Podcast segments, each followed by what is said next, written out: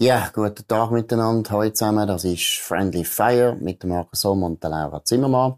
Wir haben heute wieder äh, drei Themen, mehr oder weniger aktuell. Die CDU hat einen grossen Erfolg in Deutschland, in einem Bundesland, nämlich Sachsen-Anhalt. Dann gibt es eine Initiative, vielleicht von der SVP, gegen die SRG. Und drittens wollen wir noch darüber reden, dass G7 uns vorschreiben wie unsere Steuern sollen aussehen über das können auch diskutieren. Ja, Laura, wie sieht's aus? SRG als absolutes Ärgernis der Zeit. Siehst du das auch so oder nicht? Äh, ich, ich habe ein kleines Flashback äh, ins Jahr 2018. Ähm, wir haben dort äh, dann zumal Kampagne gemacht gegen die äh, sogenannte No-Bilag-Initiativen und ich habe schon dann immer gesagt, hey, ähm, SRG und das SRF und, und, und das Programm, das ist mir eigentlich gleich. Also mir geht es um eine äh, um Diskussion darüber, was muss äh, im Jahr 2018 ist dann jetzt drei Jahre später, ähm, äh, der Verfassungsauftrag der Service Public können leisten und äh, ich bin nach wie vor der Ansicht, wir brauchen ähm, in der Medienlandschaft Schweiz eine öffentlich-rechtliche und ähm, äh, private Medienlandschaft, die sich gegenseitig ergänzt.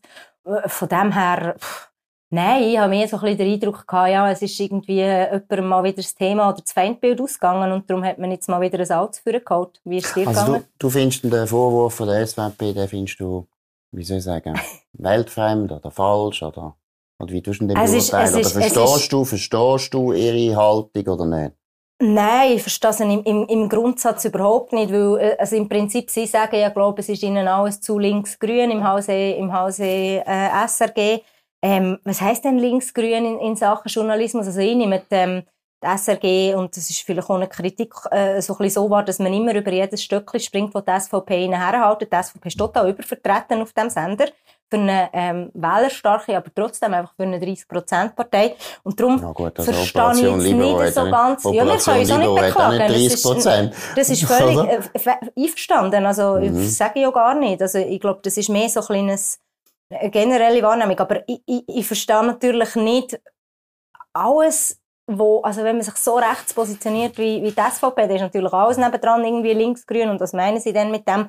Ähm, von dem her, nein, ich verstehe das nicht. Also ich, ich fände eher Diskussion sinnvoll, also wenn man wirklich über das SRF reden dann schaut man mal genau her, was ist denn genau dort eigentlich momentan los, wieso verlösen viele Aushängeschilder den Sender, was ist eigentlich die Qualität der Sendungen, ähm, werden sie dem Service-Public-Auftrag gerecht? Und wie muss der vielleicht aussehen im digitalen Zeitalter, aber es ist so plump, einfach zu sagen, weil sie einfach nicht genau das gesagt, was wir wollen. Darum sind sie jetzt linksgrün. Ähm, ja, das zieht natürlich bei der SVP-Wählerschaft, das weiss ich schon, Gut, und das Feindbild funktioniert, aber gut. in aber Diskussion müsste eine andere sein. Erstens durch das Bagatellisieren, aber zuerst einmal, gut, ich bin befangen, und das gerade mal deklarieren, meine Frau arbeitet bei der SAG, und das Zweite ist aber auch, ich finde, die SAG braucht's. Das ist ja. richtig. Der Service Public braucht es in einem vier, viersprachigen, viersprachigen Land. Das ist logisch.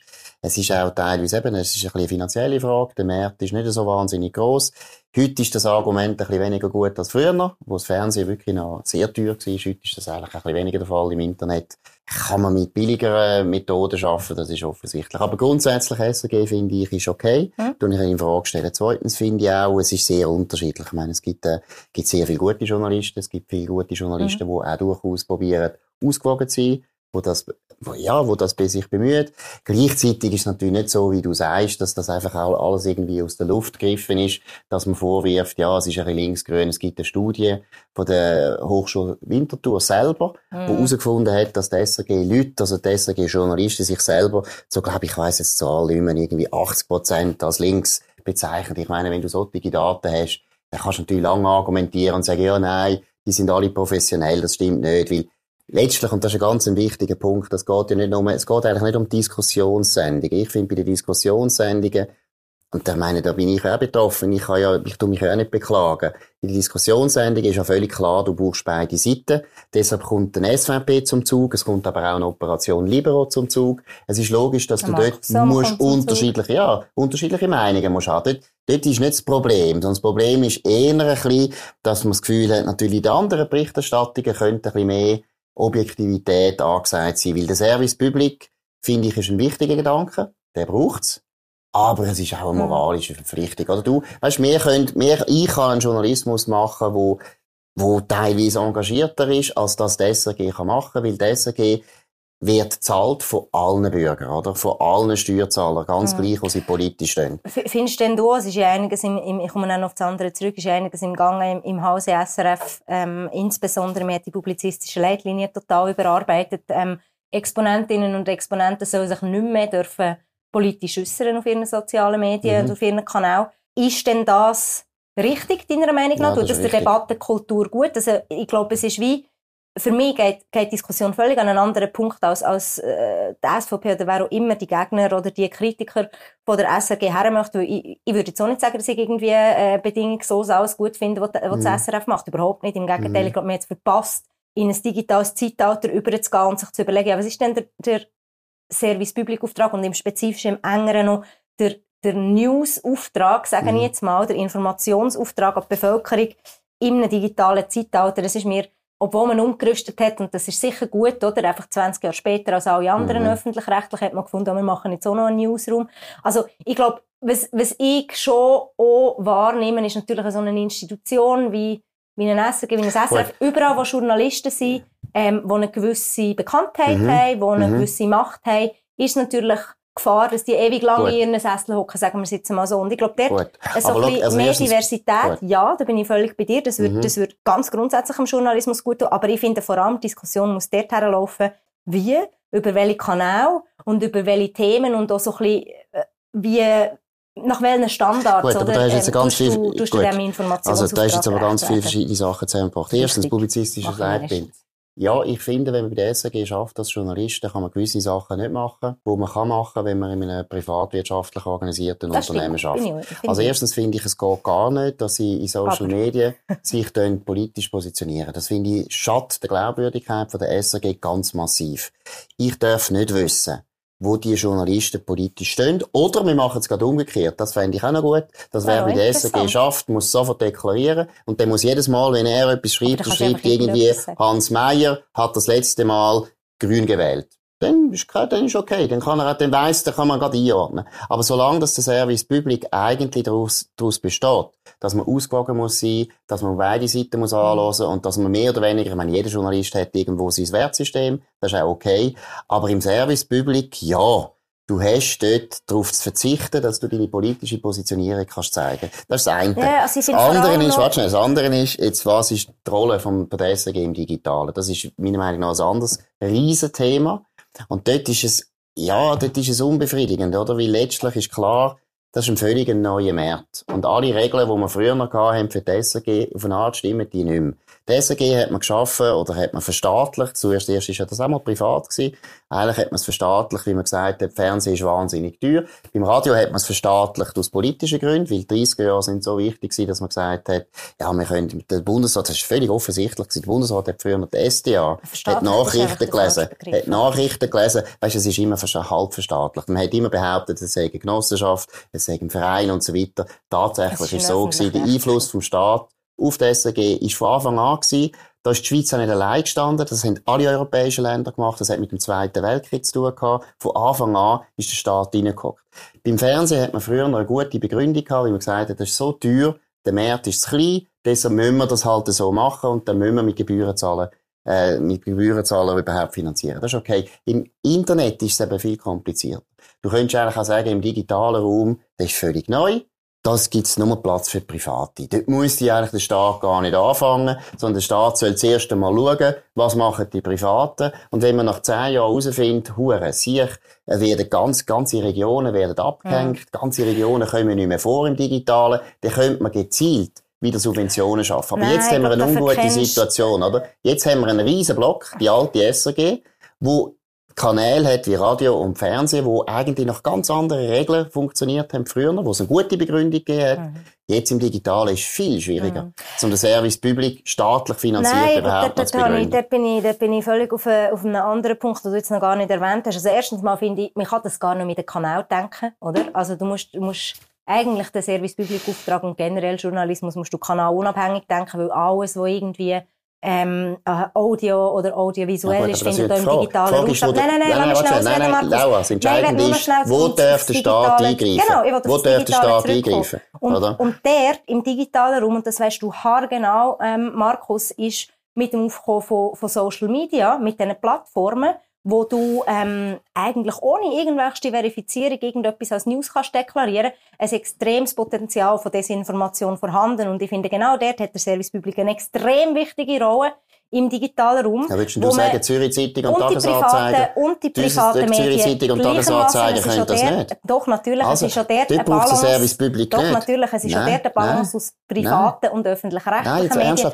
wo nein. überhaupt keinen Grund besteht, Laura, wenn du sagst, es Laura. Radio und Fernsehen braucht es noch, du mal überlegen, du mal überlegen. Das macht überhaupt du überlegen, Sinn, was oder? du jetzt sagst, die SRG braucht es doch nicht um die Informationen zu überprüfen. Dafür da hast du die privaten. Nein, es geht darum, seriösen Journalismus Zürich Zeitung ist seriöser. Zürich Zeitung ist in vielen Sachen, Zürich Zeitung ist in vielen Sachen seriöser als alle anderen Medien.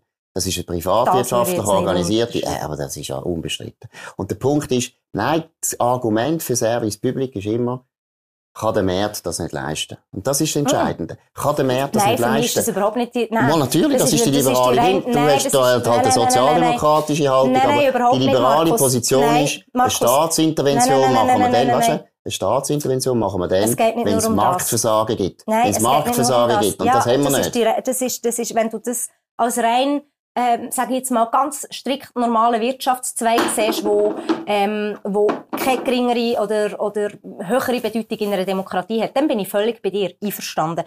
Die Medien aber, und da haben wir das letzte Mal schon drüber geredet, sind die vierte Gewalt in einer Demokratie. Die Medienlandschaft ist fragil, das Businessmodell implodiert in gewissen Bereichen.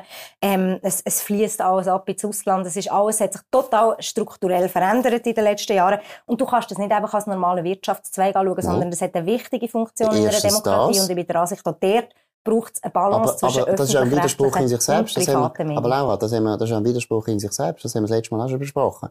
Wenn du die vierte Gewalt willst sein als Medien, dann solltest du gewisse Staatsferne haben. Und sobald Richtig. der Staat zugunsten von dir interveniert, ob jetzt direkt finanziert, wie die SRG, oder indem dass jetzt die Medien auch irgendwelche Subventionen bekommen, oder irgendwelche Vergünstigungen bei den Ausbildungsprogrammen und so weiter, ist die Staatsferne nicht mehr gewährleistet. Deshalb ist es tendenziell ganz sicher so, gerade aus demokratischen Gründen. ja selber, Nein, warte schnell, immer mit Laura. dem- mit dieser Gerade aus demokratischen. Gründen, Also- gerade aus demokratischen Gründen musst du dafür sorgen, dass der Staat Ja, nichts kann machen bei den Medien. Ich bin auch nicht der Ansicht, dass, dass, dass das SRG in, in irgendeiner Art und Weise ein Staatsmedium ist. Aber äh, du widersprichst dir ja selber. Oder was ist denn der Staat? Also, äh, ist es denn das Parlament? Das wäre ja dann nicht links-grün äh, rein und, und der Bundesrat schon gar nicht recht, wenn du irgendwie implizierst, der SRG ist hier nein. oder ein Staatssender, was überhaupt nicht Nein, stimmt. nein, nein, nein, nein. Also das du, ist auch nur, das ist, da nein, selber. das ist, das ist, das ist ja, wie soll ich dem sagen? Der Punkt ist gar nicht, ob jetzt der Staat, oder? Im Prinzip,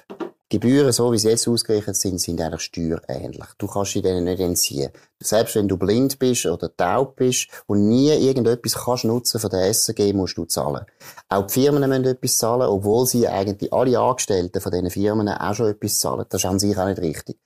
Es geht gar nicht darum, ob der Staat jetzt die SRG besitzt oder ob sie organisiert ist, so halb öffentlich und so Mhm. weiter, oder öffentlich, das spielt keine Rolle. Sie haben Bedingungen, nein, sie haben Bedingungen gesetzt vom Staat, die sie begünstigen. Und zwar massiv. Ich kann nicht Zwangsabo einziehen. Mir hat der Staat nicht gesagt, der Nebelspalter ist so wichtig, was natürlich selbstverständlich so wäre. Der Nebelspalter ist so wichtig, dass alle Firmen und alle Menschen müssen zahlen. Bei mir, oder? Es geht gar nicht um das, ob du jetzt irgendwie staatlich besessen bist oder ob du einfach Bedingungen hast, die nur der Staat dir kann garantieren kann. Das ist das Entscheidende. Und das ist der Unterschied zwischen von der SRG zu den privaten Medien. Ja, Alle privaten Medien können das nicht, was die SRG kann, oder? Richtig. Und jetzt kommt der Punkt, dass Darum die speziellen Bedingungen, die musst du begründen, oder? Die musst du begründen. Das ist nämlich eine Staatsintervention zugunsten von einer Organisation. Nein, Und jetzt früher ist die Begründung gewesen, wir müssen Graubünden versorgen. Oder wir müssen das Tessin versorgen. Und das finde ich immer noch eine gute Begründung. Da bin ich immer noch dabei. Deshalb Ja. bin ich auch immer noch für die SRG, mir oder? Aber grundsätzlich ist im Digitalen wären die Spielregeln eigentlich neu und anders. Und wir müssen sie eigentlich neu, wir müssen sie neu diskutieren. Also grundsätzlich, man muss den Service Public neu diskutieren in diesem Strukturwandel. Da bin ich verstanden. Ähm, sonst wären wir uns, glaube ich, nicht einig. Weiteres Thema, bin ich gespannt. Ähm, letztes, äh, ja, vor gut einer Woche waren Landtagswahlen in Sachsen-Anhalt und eigentlich ähm, natürlich auch mit Blick auf die Bundestagswahl, die im Herbst ansteht, äh, gespannt auf, auf die Landtagswahl äh, blickt. Kantersieg von der CDU, man kann es nicht anders sagen, mit riesigem Vorsprung, glaube 37,5 Prozent vor der AfD, wo irgendwie äh, massiv viel tiefer ist, stärkt natürlich die Kanzlerkandidatur von der CDU. Hast du das erwartet so? Gerade in einem Bundesland wie Sachsen-Anhalt? Mhm. Ehrlich gesagt, Gerade nach den letzten Wahlen erwartet in den Ländern. Viel gesagt. Ich meine, das ist noch schwer zu sagen. Also erstens ist klar gewesen, weil man im Vorfeld gesagt hat, die Umfragen sind so wahnsinnig gut für die AfD, die AfD wird sicher die stärkste Partei. Das hat natürlich die Gegnerschaft, hat Gegnerschaft natürlich massiv mobilisiert. Das ist klar, dass sehr viele Leute, die vielleicht als sogar SPD oder Grün gewählt haben, äh, die haben jetzt die CDU unterstützt, weil man unbedingt verhindern dass die AfD Nummer eins wird. Bundestagswahlen wird das nicht so sein. Weil Bundestagswahlen besteht es nicht die Möglichkeit, dass die AfD die grösste Partei wird. Also das ist schon mal ein wichtiger Punkt. Die CDU hat von dem profitiert. Aber das andere glaube ich schon, ich glaube ja, es ist signifikant. Es zeigt schon, erstens, also die CDU ist noch lange nicht tot. Ja. Obwohl man das Gefühl hat, oder, die sind jetzt total mit dem falschen Kandidaten unterwegs. Ja. Das glaube ich nämlich nicht. Ich glaube, das ist ein guter Kandidat, weil ich glaube, ganz ehrlich gesagt, die Leute wollen wieder mal einen Westdeutschen. Sie wollen so eigentlich einen klassischen Konservativen, der sogar noch religiös ist. Sie wollen einen, der einfach relativ auf einfache Verhältnis kommt. Ja, und ich glaube, nach 16 Jahren Kanzlerin Merkel, eine Frau, ist es schwierig für eine andere Frau wiederzukommen. Die Leute haben wieder mal das Gefühl, Lust, ja, lustige, wir wollen, wir äh, wollen zurück, wir wollen einfach wieder mal zurück zu dem normalen westdeutschen Modell. zu dem normalen westdeutschen Modell. Ich habe, ich habe irgendwo letztens ein Meme gesehen, Social Media, ich muss jetzt einfach schnell als Anekdote erzählen. Ähm, eben, man kennt ja eigentlich, wenn, wenn, man so alt ist wie ich und in Deutschland aufgewachsen ist, man kennt nur die Ära Merkel politisch und man kennt nichts anderes. Man kennt nur die Bundeskanzlerin und, äh, und das wäre dann ein anderes Thema, das wir mal besprechen, äh, wo ich irgendwie gelesen habe, ja, wenn es jetzt irgendwie eben, wenn es beispielsweise ein Armin Laschet wird, oder, ähm, dann wird man ihn weiterhin einfach Bundeskanzlerin nennen. Das haben wir immer so gemacht. Wieso sollte man jetzt plötzlich Bundeskanzler sagen? Nein, aber äh, Side Note. Auf, ähm, wird nicht und passieren, Ich glaube ich glaub tatsächlich auch, und das, ich habe immer so das Gefühl gehabt, so während der Corona-Krise, vielleicht besinnt man sich so ein bisschen zurück eben auf, auf so bewährt, auf das, was man kennt und so ein bisschen auch politisch oder so ein bisschen auf Parteien, wo man, wo man weiss, was man, äh, wofür, wofür die stehen oder wo irgendwie auch eine gewisse Historie haben, wo man weiss, was man ungefähr hat, oder? Und das ist dann irgendwie total über den Haufen geworfen worden mit den letzten paar Landtagswahlen in Deutschland. Und darum hat es mich jetzt persönlich, ähm, aber ich finde eben noch, man muss schauen, wo ist die Landtagswahl gewesen, ist Sachsen-Anhalt und irgendwo durch, ähm, äh, stimmt das, glaube ich, schon so ein bisschen die Richtung, wo du, wo du sagst, aber gleich, es ist fast, es geht gegen die 40% Wählerschaftsanteil in einem Bundesland. Das ist schon für mich jetzt eine Überraschung gewesen, wo ich finde, ist ein Indikator dafür, dass wir einen CDU-Bundeskanzler werden haben im Herbst bin ich noch gespannt. Aber ich glaube. Es liegt auch daran, ähm, dass, es liegt aber auch daran, dass die Grünen jetzt viel falsch gemacht haben. Oder? Das Baerbock bin ich, ist, Baerbock ist bin ich nicht einmal so sicher. Ich glaube, sie kommt halt einfach auch, ähm, Die ist viel zu jung. Sie also kommt drunter und sie ist wahrscheinlich Nein, sie ist zu jung. Jung in der Wahrnehmung von den Leuten, dass eigentlich schade ist, oder? Dass sie hat viel zu Blödsinn erzählt. Sie hat, der Leistungsausweis ist eigentlich nie, oder? Die hat nie ein Exekutivamt gehabt. Das ist ziemlich krass. Und Bundeskanzler vom grössten Land von, von Europa ist einfach eine andere Nummer. Das ist ein wichtiges Kriterium. Ich meine, ich würde jetzt dich auch nicht zur Bundeskanzlerin wählen. Ja, ich dich auch nicht zum Bundeskanzler. Ja, bei mir wäre es aber wirklich eine gute Idee, finde ich, ehrlich gesagt. Die zum Nein. Bundeskanzler zu wählen? Jesus, das war wieder, das ist aber der Unterschied, das künstliche Kann ich zu wenig gut, kann ich zu wenig gut, das typisch deutsche, das typisch deutsche Bedürfnis nach, äh, wie soll ich sagen, nach, ähm, wie soll ich sagen? Herrschaft. Markus. Nein, nicht ja. nach Herrschaft, aber so, ich weiß auch nicht, die Deutschen haben einen speziellen politischen Geschmack. Ist ja gleich, aber beim Laschet finde ich eben genau das ist entscheidend. Es ist so ein bisschen, man will auch wieder, weißt, es ist auch einer von den Kandidaten, der sehr schlecht ankommt in den Medien. Und da glaube ich, ist gut. Das ist, glaube ich, glaube, die meisten Leute haben die Medien völlig auf dem Weg. Die Journalisten haben es total auf dem Wecker, wo ihnen jetzt wieder drei Wochen gesagt haben, das ist eine grüne Kandidatin, die ist super, Zukunft, jung, alles der Schrott.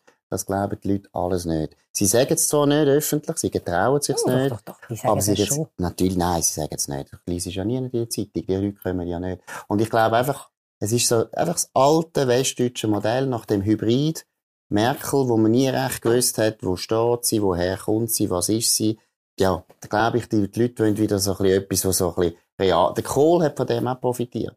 Kohl hat auch total, der Schmidt, der Helmut Schmidt ist viel zu geschliffen gewesen, viel zu intelligent, der hat wahnsinnig eloquent können reden. Und dann hat man lieber den Kohl genommen, der fast keinen geraden Satz können sagen. Gut, wir sind noch bei den Steuern, wo du Richtig. ja wahrscheinlich super findest, dass G7 uns dort neue Steuersätze vorschreiben. Also, 15 Prozent ist ein Mindeststeuersatz für Unternehmenssteuern, hat für die Schweiz gewisse Konsequenzen, weil ein Grund Warum die Schweiz ein guter Standort ist, ist die Steuersituation. Das sieht man Kanton Zug, das sieht man ja, Luzern, Schweiz, Basel, überall. Also, das ist etwas Wichtiges, ist ein wichtiger Faktor für die Schweiz, für den Schweizer Erfolg.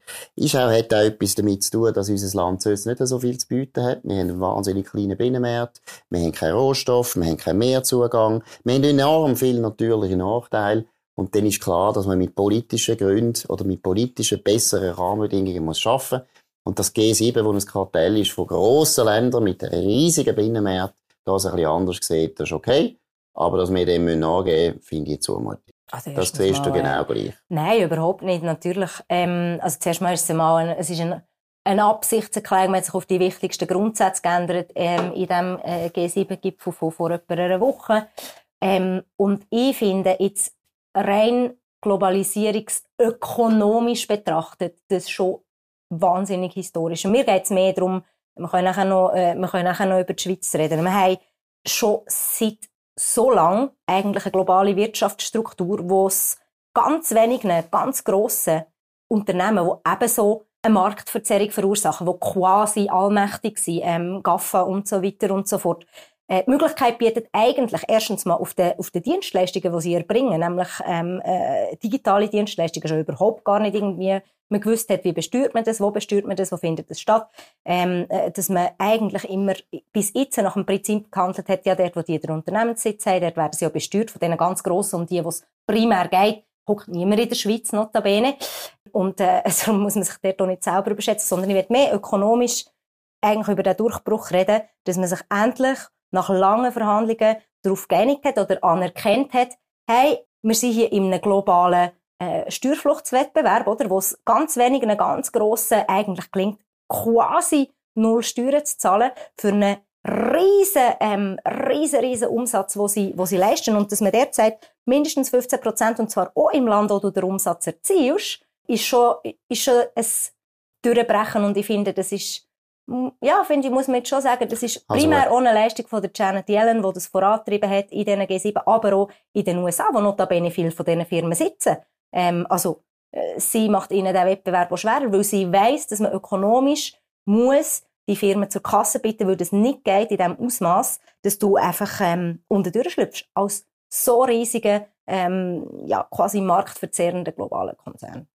Wie beispielsweise Apple, wie beispielsweise Facebook. Also, beispielsweise wenn das gegolten hätte, was du gesagt hättest, hätten wir gar nie eine Exportindustrie können aufbauen Die Schweiz ist ein Exportland, Exportland, warte, Exportland seit 300 Jahren. Und einer der wichtigen Gründe war, dass wir immer eine extrem starke Exportindustrie hatten. Das haben wir gemacht, weil wir aus einem relativ kleinen Markt raus haben müssen auf den Weltmarkt gehen. Und wenn wir überall hätten müssen Steuern zahlen, in den grossen Ländern, wo wir Zeug geliefert hätten, die Schweizer Exportindustrie wäre nie entstanden. Also die Vorstellung schon um, dass du überall dort musst Steuern zahlen, wo du, äh, wo du Zeug verkaufst, obwohl das Zeug, ich meine, wir haben ja noch Mehrwertsteuer, es gibt auch Mehrwertsteuer und die wird auch schon zahlt. Also das ist schon mal eine völlige krude Vorstellung, wo, wo völlig nicht funktioniert und wo gerade für uns Schweizer katastrophale äh, Auswirkungen hat. Nein, überhaupt die nicht. Die G7, das sind sieben grosse Flächenstaaten mit riesigen Binnenmärkten die haben natürlich schon von dem her haben die schon mal einen Vorteil, weil sie haben eben, die deutsche Autoindustrie hat schon mal einen ganz grossen Heimmarkt. Das haben wir nicht. Unsere Pharma hat keinen grossen Heimmarkt. Unsere Pharma hat praktisch gar nichts, was sie absetzt in der Schweiz, ja. sondern alles weltweit. Das ist mal das erste Punkt. Zweitens, der Steuerwettbewerb. Das Entscheidende am Steuerwettbewerb ist nicht, ob jetzt da die Konzerne zahlen oder nicht. Konzerne zahlen wahnsinnig viel Steuern. Also ohne Konzern in der Schweiz, aber auch in Frankreich oder in Deutschland und so weiter, alle die Staaten hätten grosse Probleme, wenn es die Konzerne gar nicht mehr gibt. Es stimmt nicht, dass die wenig Steuern zahlen. Aber der entscheidende Türle, Punkt ist der, der entscheidende Punkt ist der, Steuerwettbewerb ist nötig, damit die Staaten nicht überbesen.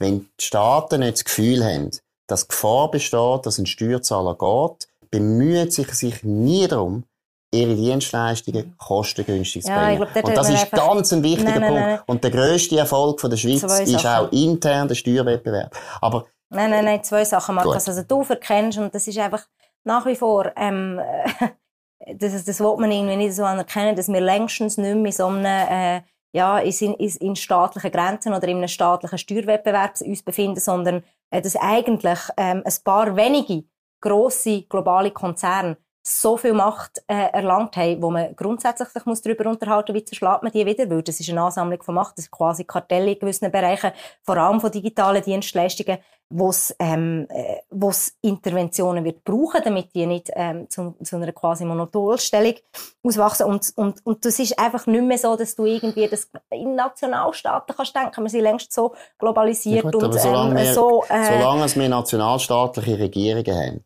gilt der Nationalstaat. Wir haben keine Weltregierung. Und wir haben keine Demokratie auf Weltebene. Was G7 jetzt macht, ist vollkommen undemokratisch. Kein einziger Bürger und Wähler wird gefragt. Das machen irgendwelche Regierungen im Kartell. Ja, also das Markus... geht gar nicht. Das geht nicht. Es Nein, wird über das nicht abgestimmt in Amerika, es wird nicht abgestimmt in Frankreich, ja, es wird in der Schweiz nicht abgestimmt. Das ist, nein, das ist, das ist eine Art von ähm, Feudalisierung. Das ist eine Feudalisierung. Das ist eine Feudalisierung. Das ist eine Feudalisierung, wo Leute wie du äh, vorwärts treiben. Nein, wenn du auf Weltebene willst regulieren, okay, ja. Be my guest, aber dann wird die Regierung auf Weltebene. Ja, und, und Demokratie. Demokratie. Aber okay, da ja, diskutieren okay, wir das nächste Mal. Nein, nein, nein. Doch, da diskutieren wir das nächste Mal drüber. Das ist sehr interessant. Nein, aber, aber, du, lenkst vom, du, du lenkst vom Fakt ab und, dort, und das, das erstaunt mich, du als ah, Liberale, dass es darum geht, in den letzten paar Jahren aufgrund von der digitalen, ähm, sagen jetzt mal Revolution oder wie man das auch immer äh, nennen aufgrund von der Globalisierung entstandenen Riesenkonzern. Und um mhm. die geht's. Das ist der symbolische Wert von der Mindeststeuer von 15 Prozent. Es geht um GAFA, es geht um Google, Amazon, Facebook. Nein, ähm, das stimmt nicht so. Doch, natürlich. So es, es, geht darum, um dass Frankreich und Deutschland, und Frankreich und Deutschland sind zwei Staaten, die mit ihrem Geld nicht können haushalten können. Vor allem Frankreich hoch verschuldet. Es ist ein Kartell Nein. von Ländern, die versagen die in der Steuerpolitik völlig versagen. Es wird vor allem die Schwellenländer von dem profitieren. Nein, es ist ja für die G7 sind die Länder, die in der G7 sind, Italien, Frankreich, ja, ja. Deutschland, England teilweise auch. Das sind Länder, die versagen, was Steuerpolitik betrifft. Indien, die versagen, die versagen. Weil sie viel zu teuer sind. Weil sie die gleichen Dienstleistungen, die wir haben in der Schweiz, die viel besser sind als die in Deutschland, zahlen wir weniger Steuern dafür. Weil unser Staat ist effizienter. Und warum ist er effizienter? Weil es einen Steuerwettbewerb gibt in der Schweiz. Nein, in Deutschland gibt es keinen Steuerwettbewerb. Man ich bin auch nicht gegen Steuerwettbewerb, by the way. Und ich glaube übrigens ja, auch nicht, wieso bist denn, wieso bist denn für so eine, wieso bist denn für die Abschaffung vom Steuerwettbewerb? Die Schweiz spielt der ehrlich gesagt gar keine Rolle. Natürlich muss man als, als, als Schweiz auch sich überlegen, man zehrt von einem Wirtschaftsstandort, der darauf basiert hat, ähm, in der Vergangenheit und auf gewissen Erfolgsfaktoren, ähm, wie soll ich sagen, aufgebaut ist und funktioniert hat. Ich glaube, die Schweiz ist gar nicht so schlecht positioniert. Wir haben irgendwie mit, mit Zürich Finanzdienstleistungssektor einen extrem starken ähm, Finanzplatz. Wir haben Pharma in Basel, wir haben Krypto und Rohstoff in Ja, das hat mit den Steuern zu tun. Ähm, natürlich hat das, das mit den Steuern zu tun, aber du musst jetzt auch nicht so darauf reduzieren, als dass es irgendwie hier darum ging, den Wirtschaftsstandort Schweiz zu schwächen. Nein, es geht mal darum, Diskussionen darüber zu führen, oh, was macht man mit diesen globalen... Ja, aber das schwächt ihn schon per se, Markus, doch, weil die doch, Firmen, die sind schon lange nicht mehr in der Schweiz. Wir haben gewisse Sektoren, die in der Schweiz sind. Es kann doch nicht sein, dass Sachen, die bei uns gelten, da geht es um Gesetz, es geht darum, was für einen Steuersatz wir haben für Unternehmenssteuern, dass irgendwelche fremde Regierungen, und zwar Grossmächte, sieben Grossmächte, also wir uns das auf... Markus, wir haben dort keine Chance. Wir haben dort keine Chance. Ja, noch einmal. Du weißt ja Position der Schweiz nicht. Der Punkt das ist, ist sieben, Gro nein, nicht so, sieben Grossmächte machen ähm, bei uns Gesetze. Wie kannst du so etwas nicht. gut finden? Markus, das, ist wieder mal, das verstehe das ich nicht. Das ist wieder mal von, ah, von weit ist ferngeholt. Aber wir werden uns nicht mehr einig. Wieso? Wir müssen, weil, weil du irgendwie implizierst, dass es hier Gesetze uns aufgezwungen werden. Ja. Wir können uns darüber unterhalten. Wir, haben, wir, haben über die Steuern, wir Laura, da, wir, wir haben über die Steuern, Laura, wir haben über die Steuern schon tausendmal diskutiert und wir haben abgestimmt. Wir haben abgestimmt. Ja, wir haben ja abgestimmt, dass wir nicht, wir haben nicht eine Unternehmenssteuer, wir haben eine Unternehmenssteuer von 15% wollen. Wollen wir nicht. In den Kantonen gibt es unterschiedliche Bedürfnisse, ist anders ja. abgestimmt worden. Glaub, jetzt kommt, jetzt kommt, kommt, jetzt kommt die Laura, jetzt kommt die amerikanische Regierung und sagt uns, was wir für Steuern müssen haben im Zug. Das findest du gut, Nein, okay? Du, Welcome. Du Wenn du den Imperialismus so gut Nein, findest, dann viel, viel Vergnügen. Viel Vergnügen. Wenn du Macht, Friendly Fire ist das Wenn du Machtkonzentration so gut findest, dann bon. Das ist nicht Machtkonzentration. Es geht darum, wer macht Gesetz. Wir werden uns nicht mehr einig. Wer macht Gesetz? Wer macht Gesetz? Bürger oder die amerikanische Regierung in der Schweiz? Oh, sicher Was nicht nur besser? Bürger. Le Was findest du besser? Die Bürger. Bürger sind auch im Parlament vertreten. Gewaltenteilung. Noch einmal. Wer macht Gesetze in der Schweiz? unser Parlament Ja. und Volk und sie- ist Ständ. sie anders Oder der Joe Biden. Ist sie eh anders? Oder der? Joe Biden. Ach komm, Markus. Es ist so. Du erzählst hier wieder völligen so. Quatsch. Wer sagt, dass die Unternehmenssteuer muss sein bei 15 Prozent? Sieben Staaten. Sieben Staaten, nicht Haben wir mehr. in der Schweiz und das gesagt, hat ja, doch wir mit Demokratie das? nichts zu Haben wir tun. in der Schweiz nicht die Möglichkeit zu sagen, ja, nein, wir Nein, wir das können es nicht. Doch, Nein, wir können es nicht, weil wir so unter Druck kommen, Nein. weil die OECD uns so viel... abwägen, es hat immer Konsequenzen. OECD austreten, das ist die Könnte richtige man, Methode. könnte man Gut. natürlich machen als Schweiz, wenn man das will, aber ich glaube, es ist eine dumme Idee. Das ist eine sehr gute Idee. Das werden wir auch machen, wird auch bald passieren. Das war Friendly Fire. gewesen. Ich wünsche euch allen noch einen schönen Tag. Merci vielmals für die Aufmerksamkeit.